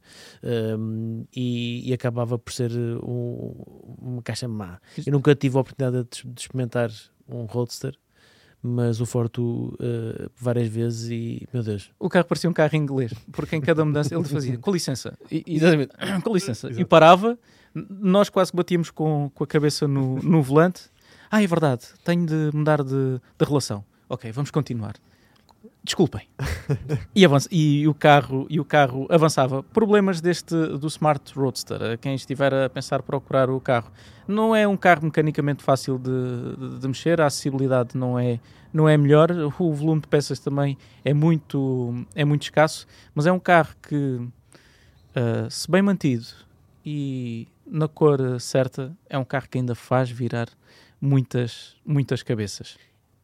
E falando de carros que têm a cor certa, e agora se calhar mudando de nacionalidade e passando novamente para a França e para uma marca que, hum, Guilherme, e não quero que isto seja pronto, um podcast sobre os carros, 5 mil euros podem comprar e que tendencialmente o Guilherme teve carros destas marcas. uh, um Citroën C3 Pluriel, que já é um carro muito mais uh, recente do que o teu Citroën AX. Mas, um, Miguel, uh, tu olhando para este Citroën C3 Pluriel, e quem nos está a ouvir vá pesquisar, uh, se puder, se não estiver a conduzir, uh, se não para o carro e recorde-se deste modelo. Não, não façam isso. O carro não, não é sejas assim, dá, estás outra vez, não, não chegamos a. Vamos, vamos deixar entrar Uh, aqui, uh, Vamos entrar no espírito. O carro, o carro tinha soluções efetivamente interessantes, nomeadamente a nível daquilo que era possível fazer com, com, com a bagageira, de abrir o carro todo, depois Sim, no, no final do dia podias, podias ir com o carro para, para, um, para o campo, para, com, com uma, com, enfim, Não estou não, não, não aqui a indiciar que poderias ir para lá fazer, por exemplo, o mesmo que farias com um Twingo, mas uh, pá, fazer um piquenique, uma coisa interessante e, uh, e com cores também muito à altura. Miguel, este carro custa menos de 5 mil euros? É, custa menos de 5 mil euros, efetivamente, mas já está valorizado. Uh, na, sobretudo se, se optarem por, uh, por uma cor vivaça como esta que nós estamos aqui a ver. O carro tinha também um tom de verde que, que se vê não com muita frequência, mas confesso que cada vez que vejo um, olho duas vezes. Uh, não é um carro, não é um carro bonito. é, mas, tem a sua graça. Não, não, mas não, é um carro engraçado. Este eu consigo compreender. Não é um carro bonito, mas é um carro engraçado. Pelo, pelo menos é, é essa, é essa a minha opinião. É, é, divertido, como o Diogo disse, tinha aqui soluções diferentes e, e, inovadoras, mas ao mesmo tempo eu olho para aqui e olho para esta capota quase inédita e vejo problemas. Despesas. Problemas caros. Despesas. Exato. e, Até porque a capota tinha várias caras. maneiras de tirar. Podias tirar como tiras, por exemplo, no Twingo, que é só uh, recolher, uh, recolher a capota. Podias tirar, ou podias tirar uh, desmontar o carro.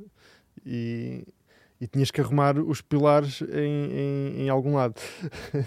Mas... E meter a música alto, porque acho que este carro tinha padecido um problema de ruídos parasitas uh, bastante, bastante, bastante grande. Mas à medida que o tempo passa, uh, eu acho estes uh, Citroën 2 cavalos, Renault Twin, estes carros que eram menos cinzentões, mais diferentes e, e descomplexados. Estão a ganhar protagonismo. Estão a ganhar Estão a envelhecer muito Fiat bem. Punto Cabrio. Exatamente. Um Fiat Punto convencional. Uh, ok. Ainda me recordo de ser uh, novo e ver aquela sigla a dizer Six Speed atrás e dizer, ai caramba, este carro tem. 6 velocidades. É- é- era mesmo. Voa. Isto deve voar. Isso é, isso é um, é um ícone das traseiras dos carros da, da- daquela altura, o Six Speed do Fiat Punto. Mas eu acho que ainda é cedo, sabes? Para o Fiat Punto, se calhar, hum, chegar àquele ponto em que as versões mais eh, eh, mundanas são versões interessantes, se calhar ainda faltam alguns anos para nós olharmos, eh, não há 20 e tal anos. hum, Eu creio que não estou, que não estou muito fora do, do- É que às vezes acho que ainda tenho 20 e tal anos, por isso é que. É melhor não pensar Eh, no tempo. Mas não há 20 e tal anos, vamos pensar assim, que o Fiat Punto foi há 20 anos, eu acho que foi há mais, mas não interessa. Ahm, e, e se calhar olharmos para ele daqui a quando, quando ele fizer 40 anos, como ao 205, e, e olharmos para aquelas versões mais básicas que estejam impecavelmente bem mantidas e que provavelmente vão, vão, vão ser versões do agrado. essas- eu acho que Não, essas versões, estes carros, mesmo sendo às vezes versões, versões normais, se estiverem em bom estado, têm sempre o seu valor. Sim, O difícil é arranjar às vezes modelos que, independentemente da, da, da versão, sejam carros com, com interesse, com, com, com apelo. E, por exemplo, olho para o Fiat Uno. O Fiat Uno, uma versão bem estimada, com poucos quilómetros, eu fico a olhar para o carro e dizer, caramba, este, este, este- isto está aqui um, um testemunho de uma época, de um tempo, e este carro era uma solução de mobilidade para milhões de pessoas. Adoro carros. Para a minha mãe, a minha mãe, o primeiro carro dela foi um Fiat Uno. Foi um Fiat Uno. Uh, Foi o primeiro carro de muitas, de, de muitas, muitas pessoas. Ahm, mas passando, passando, de, passando de carro ah, e deixando o pluriel, os problemas de, de capota, se conseguir encontrar uma unidade com a capota bem resolvida, acho que tem, tem potencial para habitar na, na vossa, até inclusivamente na minha garagem, até porque havia muitas versões com ar-condicionado e eu acho que esse é um, é um, um opcional ou um extra É muito, impressionante. muito Guilherme, importante. co- É impressionante como neste podcast sobre todos os carros tu já me daste ideias. Uh, basta um pequeno um, um discurso meu do Miguel sobre as cores, sobre os- volátil, não Tu sou. gostas tanto de automóveis que di- dizes logo, na minha garagem, in- inicialmente o Pluriel era um carro, que horror, eu não quero. Agora já diz que pode tê-lo na garagem. Isto é um problema, isto é Não, uma patologia, está identificada e esta mesa é uma mesa que Isto é um daqui problema para a frente vai ser uma mesa de... de- é uma espécie de confessionário. Vocês estão-me a recuperar. Em primeiro lugar, vocês estão-me a recuperar. Porque eu parto para este podcast com ideias pré-concebidas que tinha dos carros e, e, como muitos de vocês, ah, consumia, devorava revistas de automóveis, algo que ainda faço ah, atualmente por gosto e também por necessidade profissional. E lembro-me de dizer: pá, que horror de carro, não gosto nada deste carro, este carro nunca devia ter existido. E hoje, hoje consigo olhar para o carro e dizer: Ok, está aqui uma ideia interessante, gira. Eu via-me ir para a praia com o carro ou passear ah, com, com ele. E o mesmo posso dizer do, do carro que vamos falar agora, do 206 ah, CC.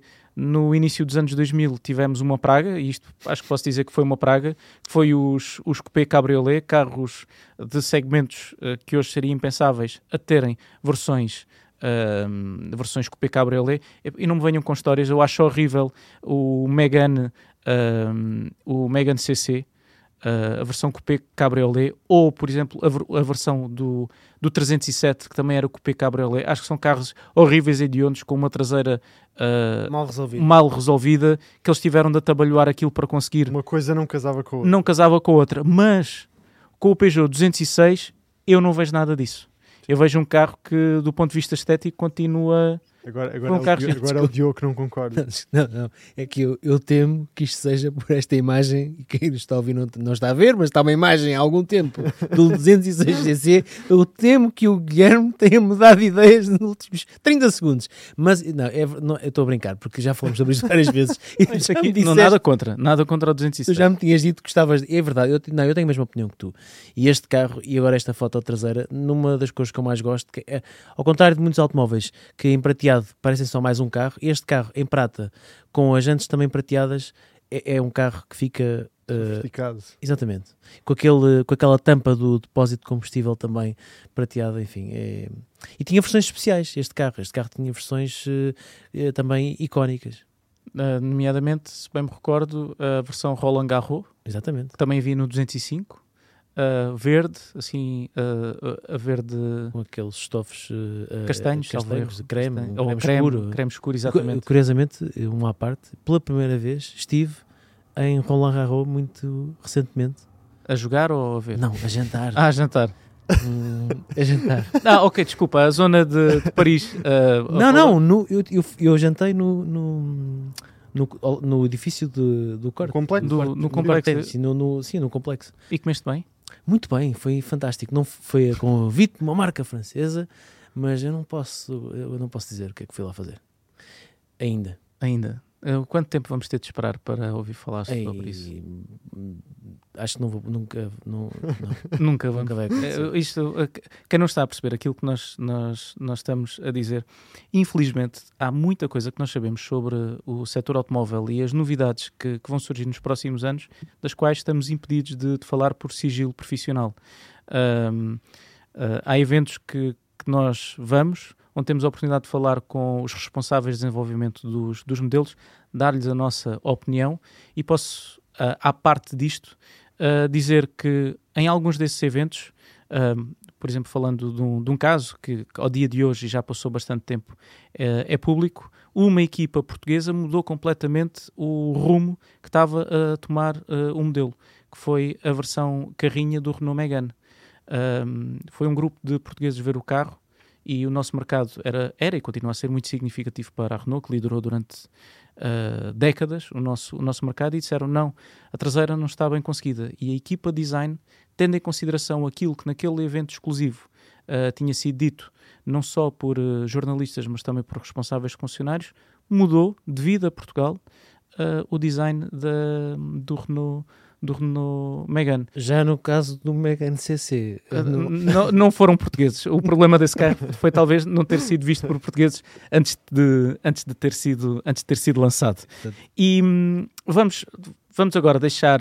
Já, já vimos, e corrijam-me se eu estiver enganado, já vimos carros italianos, franceses e alemães. Parece uma anedota. falta uma coisa para rematar o 206cc, que são os prós e contras, e muito rapidamente Ah, os prós, os prós do 206cc, a disponibilidade de peças, o 206 é um modelo que foi vendido, eh, eh, enfim, um- com bastante sucesso, o comportamento, o estilo e a tendência de valorização, que é uma coisa que estamos aqui hoje a falar, estamos a falar de carros que potencialmente poderão valorizar, e este está no grupo daqueles que nós achamos que potencialmente poderá valorizar, sempre em ótimo estado, com atenção aos contras, que no caso deste carro, a capacidade da bagageira, se procura um carro para ir de férias, atenção, hum, tem que ir leves, e o espaço dos bancos traseiros, eh, alguns eh, problemas eletrónicos que, ao que parece, eh, existem, O carro tinha, tinha quatro lugares. eu penso que sim. Sim, sim. Eu acho, eu acho Sim, que não. sim. Eu, sim, sim. Ou então os lugares são tão pequenos que não cabe lá Pois. ninguém. Mas se tem encostos de cabeça, eu creio que há, tem, encostos, tem quatro encostos de Eu não, cabeça. não certo? tenho, não É, tenho, não, não tenho, não, não me Exatamente, olha ali, pequeninos ali, estás a ver? Não é ali, não tem um com lugares atrás, tem? Não? eu, não? eu gostava de ver, era Tá, alguém a tá, caber tá. ali atrás. Eh, pois. Eh, Enfim. Se, se calhar o Afonso.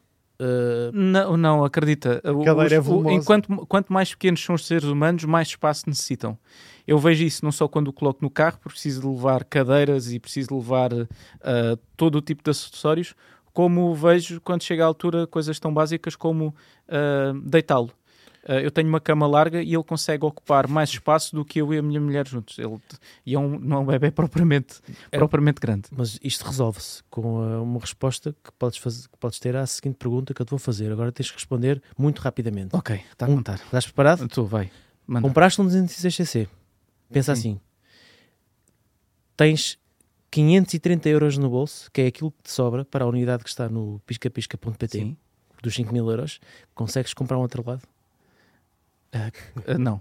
Ah, não outro lado onde pudesse pôr o meu filho. que Não ia, não ia, não ia, não ia colocá-lo. Então é melhor comprares um Audi A2. Mas, mas este carro, este carro de facto não, não, não lida bem, não lida bem com, com compromissos familiares. É um carro para quando nós não queremos ter compromissos familiares. Ou queremos deixar os miúdos com os sogros ou com os nossos pais e ir para um passeio. Como dizias, o carro tem uma dificuldade que é ah, os carros, ah, aliás, de resto, os carros franceses e os carros alemães, tirando uma ou outra marca, há muita dificuldade em encontrar peças ah, a partir de uma determinada idade. Algo que Não acontece com o carro que vamos ver de, de seguida, que é um modelo inglês, e os ingleses, eh, eu acho que são, o, são dos povos que mais gosta de, de automóveis e que melhor sabe viver os automóveis Que melhor trata os e que melhor trata os automóveis e que os usa.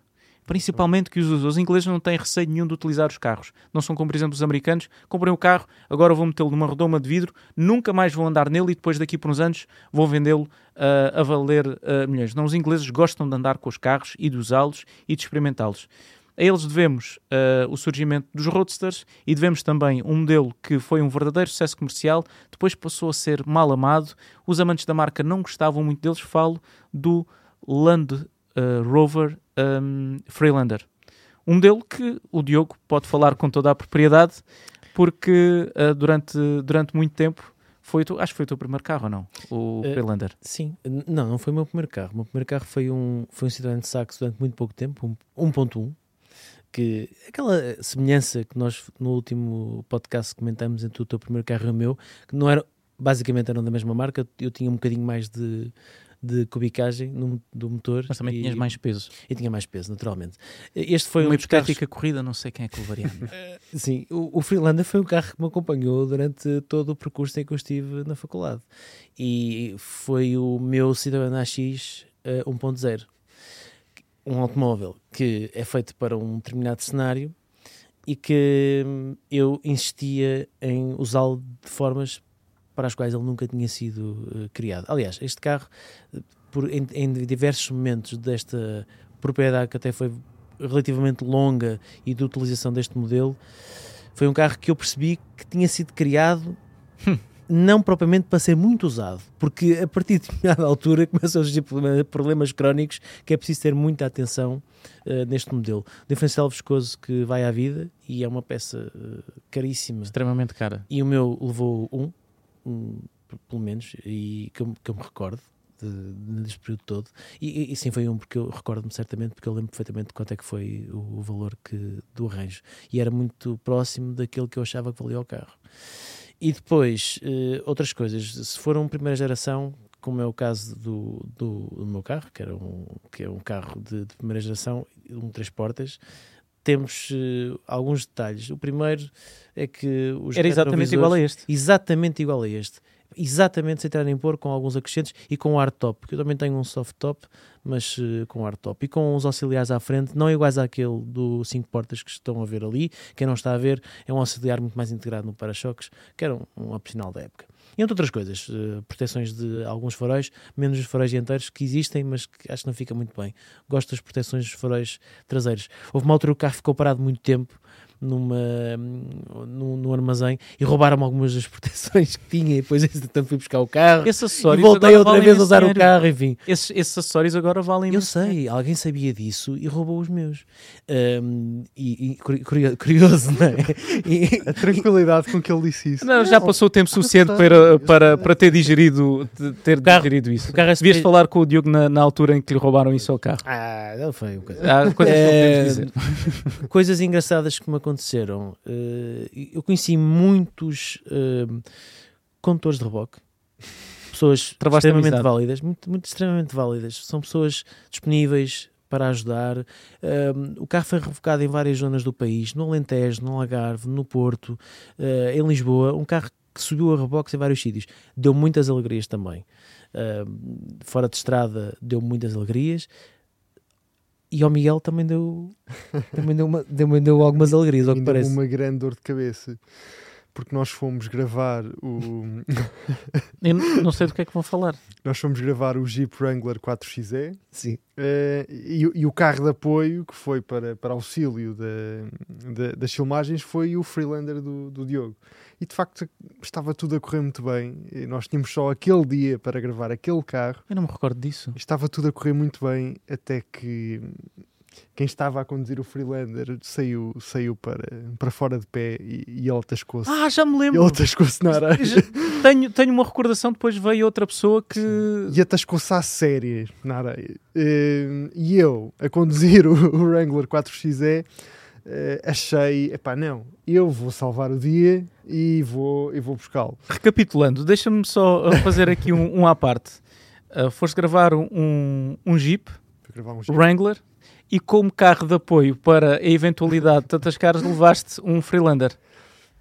Só boas escolhas. Agora que, penso, Eu- agora que penso nisso, se calhar podia ter feito mais qualquer coisa, mas naquele dia era a única eh, solução que nós E nós- tínhamos e- era a melhor solução que nós tínhamos. E, e nós, eh, acontece, t- eh, com a necessidade de, de- de gravarmos em determinados E- dias para ter toda a equipa, nem sempre. E às vezes, às vezes atascamos os carros, mesmo eh, ou, ou porque não vimos bem o lugar, ou porque o tempo já escasseia, Sim. e isso muitas vezes Porque complica. fazes, no, no fundo, fazes as coisas sem pensar muito bem nisso. Foi, foi precisamente o caso.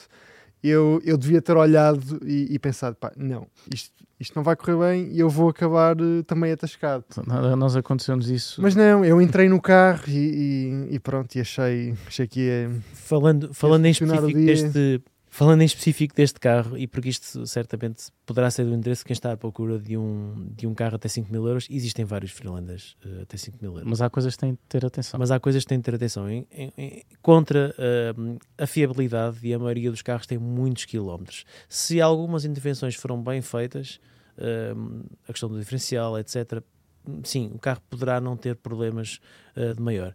O, um dos problemas deste carro também, eu tive esse problema no meu o- as relas do motor uh, apodreciam e ele perdia a água e enfim, é um desastre e o, o motor do, do meu Freelander teve que ser todo uh, refeito, lembras desse episódio? Lembro, lembro. Foi uma empreitada do caraças e, e efetivamente ficou tudo bem, o carro ficou impecável, mas exige investimento.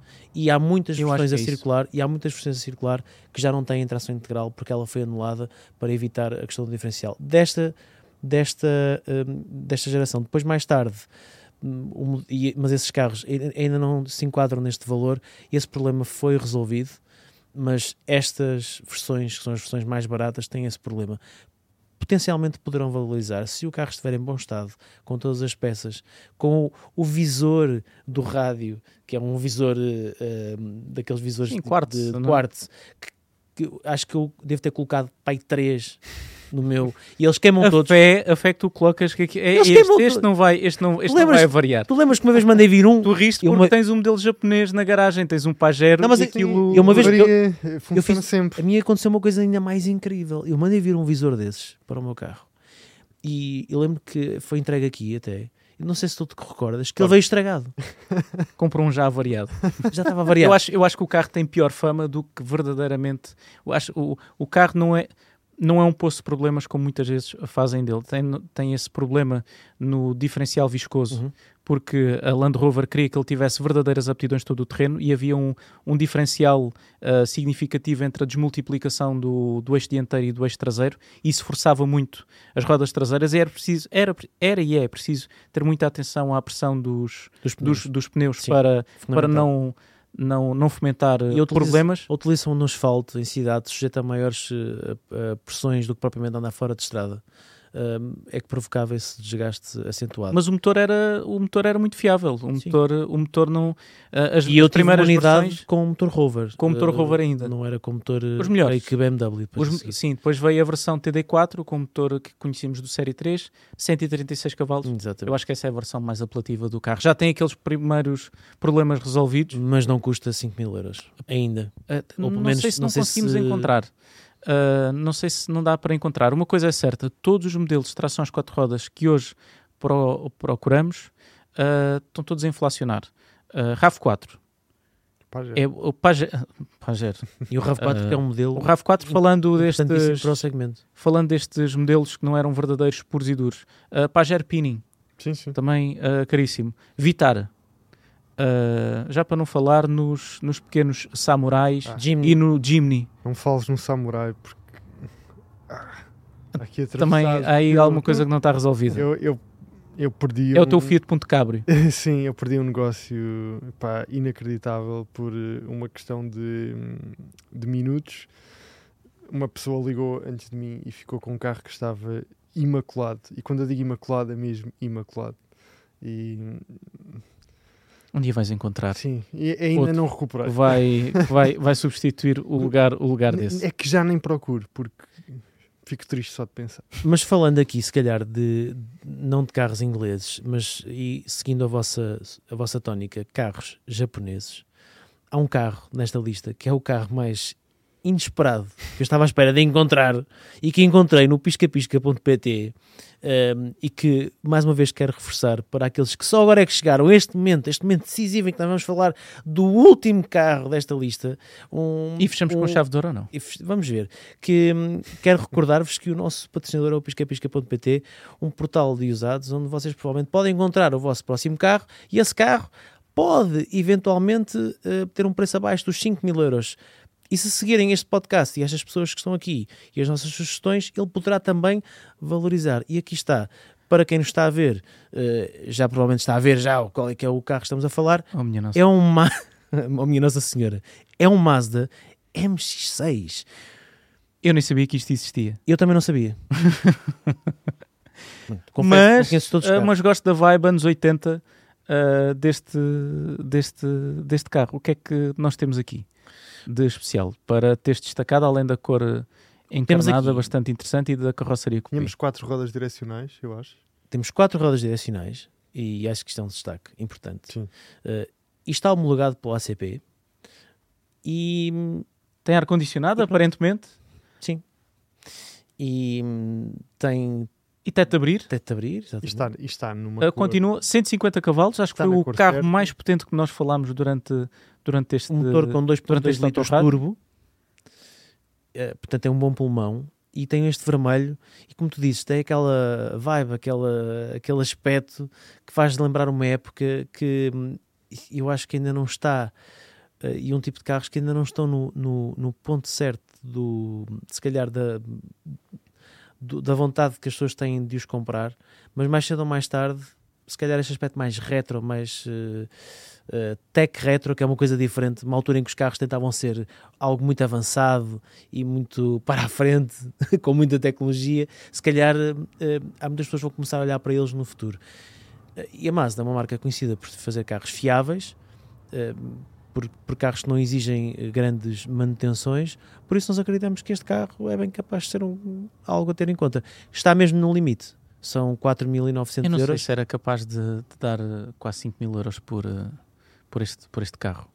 Eu, Pois. atenção, eu estou a olhar e estou a gostar. Eh, eu acho que se vocês continuassem a falar um pouco mais mais sobre este minutos. carro, mais 5 minutos, e eu ia, eu ia mudar de, de, de ideias. Talvez pela sua exclusividade. Sim. A sua exclusividade e também o facto de ter, eh, como o Diogo eh, dizia, este, este elan tecnológico. Na década de 90, motor turbo, uau. Uh, ar-condicionado, uau. Uh, rodas direcionais, duplo ou triplo A, ou seja, estamos aqui a preencher a barra de especial, como no tempo do- Mas- do, Street Fighter, e o carro bate aqui umas quantas balizas. Carroceria coupé, Mas, ó, ó, Miguel, mas o carro não tem só virtudes, também Pois, tem alguns era, contras, é- não é? era precisamente o que, eu, o que eu ia dizer. E, e travar ali um bocadinho o entusiasmo do Guilherme, que já estava a crescer. Estás a ver? O Guilherme começa a olhar para os carros e começa, bem, é que- isto de facto, agora estou aqui a olhar, o Diogo tem razão. Ah, quanto é que é? 5 mil euros? Pois, é. não sei, eu, não sei, eu não sei se compraria, mas bem no entanto... Ainda bem que a minha mulher 4.500 bem negociado, o- se os calhar. Não, mas eh, aqui- aquilo que provavelmente me faria logo desistir, ou pelo menos abrandar, eh, é que pelo facto de ele ser um carro tão exclusivo, e mesmo para nós que estamos habituados a, a ver, a ver muitos automóveis, é um carro que nós não nos cruzamos muitas vezes. E, e por isso mesmo im- imagino que a sua manutenção não seja propriamente simples e, e barata. Não sei até que ponto é que, é que há peças em abundância para, para este carro. algures no E- mundo haverá. Sim, eu sei, mas eh, era, era algo que eu teria em conta. Ah, eu também, sem dúvida. É- é- acho, que é, acho que é uma dica que vocês, que vocês devem considerar. Acho gostei imenso de falar a convosco ponderar. É verdade, este foi o nosso último carro. Fechamos com, com chave de ouro, um Mazda MX-6, um carro ah, que não é do conhecimento geral, ah, um carro bastante exclusivo. E hum, para todos vocês que estiveram desse lado a ver-nos ah, ou ouvir-nos, na próxima quinta-feira ah, o Autorádio regressa. O tema da próxima semana, podemos já avançar ah, qual será, vão ser ah, os carros chineses. Eram capazes de comprar um carro chinês? Será que vão estar à altura dos europeus? Vivemos tempos muito interessantes no mercado europeu, onde estamos a assistir, e, este, e 2023 vai ser um ano muito forte nesse sentido, ao surgimento de muitas marcas eh, chinesas no nosso mercado. E no próximo episódio, 14 deste Autorádio, vamos dedicar a essa temática. Meus senhores, obrigado por uh, terem estado uh, comigo nesta emissão. Do vosso lado, se estão no carro ou se estão em casa, espero que tenham gostado destes minutos, aliás, desta hora na nossa companhia. Um abraço e até para a semana.